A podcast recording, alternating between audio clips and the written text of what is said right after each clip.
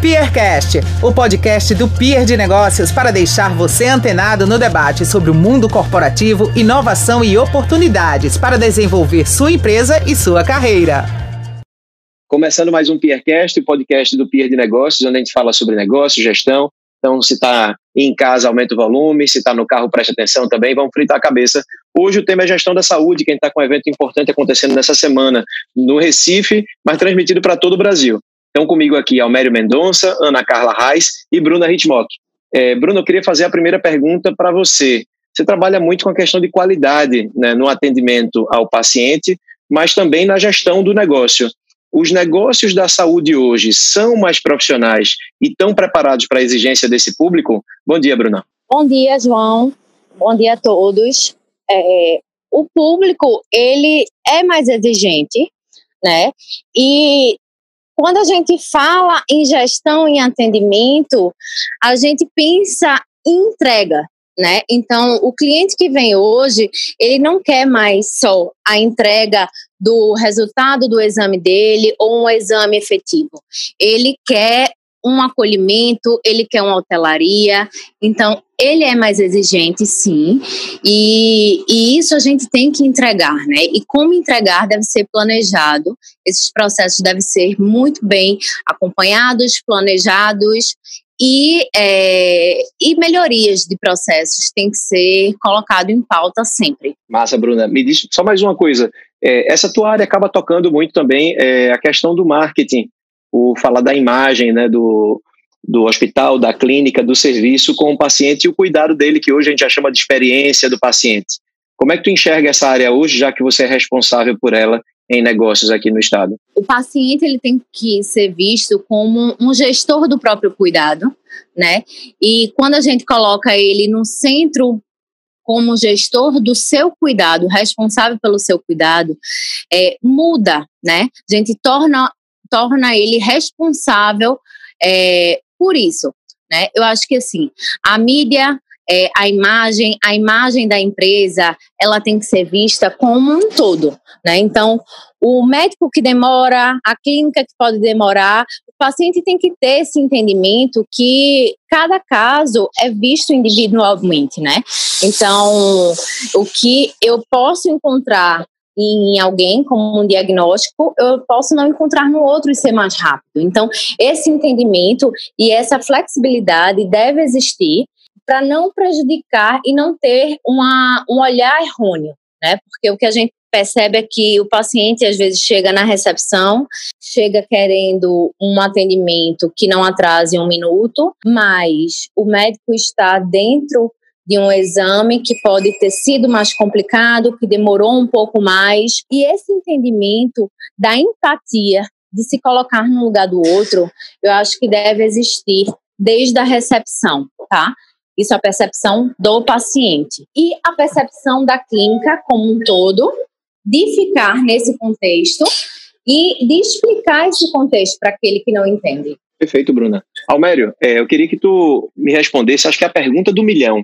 Você é um cara que não é médico, né? Primeiro, seja bem-vindo e cuida das finanças, cuida do caixa dessas instituições. Qual é o principal ou os principais erros que as clínicas e consultórios cometem? E você, como um cara que está sempre olhando esses números, como é que poderia sanar? Qual a sua sugestão? Bom dia, bom dia João. É, cara, é, o que quebra qualquer empresa, absolutamente, de qualquer, qualquer negócio, de qualquer ramo de atuação, e saúde não é diferente, é caixa. Tá? Então, o, que o empresário, o médico empresário, que, o, que, que precisa ter bastante atenção é, é na, na, sua, na sua gestão de caixa. Quanto você tem de capital de giro para rodar o teu negócio. E isso passa muito por conhecer a tua operação, conhecer o que realmente é teu custo. Né? O custo é, um, é uma coisa que, como diz Jorge Paulo Lema, é que nem, é que nem unha, né? você tem que cortar semanalmente, claro, com muita responsabilidade e de forma que não, não a qualidade do teu serviço, né, Bruna? É, um, um, e um outro ponto que a gente tem que ter bastante atenção em saúde especificamente é o processo de faturamento. O processo de faturamento de saúde ele é muito complexo, ele não é fácil, não é como vender uh, um, um, telefone lá na loja, empregou o material, ok, e, e foi embora. É, o processo de faturamento em saúde ele é complexo, ele é, tem particularidades de acordo com cada contratante teu, lembrando que o, você tem, você, é, prestador de serviço, tem dois clientes. Você tem o paciente, né, que é o cliente final, mas você tem normalmente aí a operadora de saúde ou o, o próprio SUS. E são processos complexos de faturamento, cada um, cada contrato com sua, sua especificidade, é, com suas exigências, e você precisa ter uma equipe muito bem preparada. E o que é importante é, lembrar, não existe ou existe muito pouco, é, muito poucas escolas de negócios que ensinem faturamento médico hospitalar. Né? As pessoas, os profissionais dessa área, eles aprendem com um colega que aprendeu com um colega anterior e assim sucessivamente. E daí os erros se perpetuam, as lendas urbanas se perpetuam e isso tudo requer, é, isso tudo termina ocasionando aí perda de receita para o, para o empresário. Então é olho no caixa, olho nos custos e olho no processo de faturamento médico hospitalar, que é bem complexo. Obrigado, Almério. Ana, eu queria uma, uma resposta tua, a pergunta é um pouco complexa, mas a gente viu um pouco a experiência do paciente aqui com Bruna e viu essa parte financeira com o Almério. Você, da coordenação aqui do evento, você é a médica responsável, então você está na ponta, está com o paciente. E a minha pergunta é, quando você conversa com os colegas, qual é a dor do gestor médico ou do gestor das clínicas e consultórios, desse, desse pequeno negócio, que é quem move de fato a economia na saúde, qual é a dor dele, fora finanças, experiência do paciente? O que é que você enxerga como uma lacuna que a gente poderia preencher com qualificação, com treinamento, com estudo, para serem negócios mais profissionais? Eu acho, João, que a gente pode dividir hoje em duas grandes dores. A primeira vem exatamente do que vocês estão falando, a questão da gente não ter uma formação né, universitária, digamos assim, como gestores. A gente não consegue entender. Quando você fala assim, ciclo de receita, olha a importância do faturamento. É importante né, você ter, acompanhar o seu, as suas despesas, você saber comprar bem. Isso a gente não sabe, a gente não entende. A linguagem para a gente é muito diferente, sabe? Então a gente tem dificuldade com isso. Né? A, a, a própria sintaxe do gestonês para a gente é difícil. Né? E a outra coisa, eu acho que talvez seja o maior dor hoje do grupo de profissionais de saúde, não só médicos, é a questão do excesso de burocracia da assistência, sabe? Em todas as nossas conversas, é, eu percebo pessoas esgotadas, não só médicos, mas as enfermeiras, as fisioterapeutas, todo mundo está esgotado. Porque hoje, a, existe, existe uma confusão, eu acho, e a Bruna pode me ajudar nisso, entre você ter um processo de qualidade, você ter uma assistência boa, mas você pegar o profissional da ponta e encher ele de registro, de, né? Tem, tem que haver ferramentas aí. De, de criação de indicadores, muitas vezes, que não levam a nada e não tem resultado, né? Então, é, para resolver um processo, se cria outro processo em cima e não tenta enxergar a essência dele e otimizar, né? Então, Isso gera um custo de papel, um custo de pessoas, um custo de tempo, né? E não resolve a dor. É, eu fiz um curso de Lean há um tempo atrás, eu fiquei encantada pela metodologia, exclusivamente porque eles limpam tudo, né? Ele vai lá e diz assim, olha só, vamos tirar tudo que é redundante, né? E isso mudou minha cabeça, até para minha vida pessoal. Hoje eu tenho tudo que, que não agrega. Então, tem que o gestor, ele tem que ter um olhar para o profissional da ponta, sabe? Ele tem que entender que o burnout, que é uma síndrome que 90% dos profissionais de saúde estão apresentando, que é depressão, que é falta de vontade do trabalho, que é querer mudar de profissão, ele existe, ele está aí. E a burocracia talvez seja o principal desencadeador dessa síndrome. Né? Não, eu não posso passar meia hora fazendo um procedimento cirúrgico num paciente, isso é real, tá?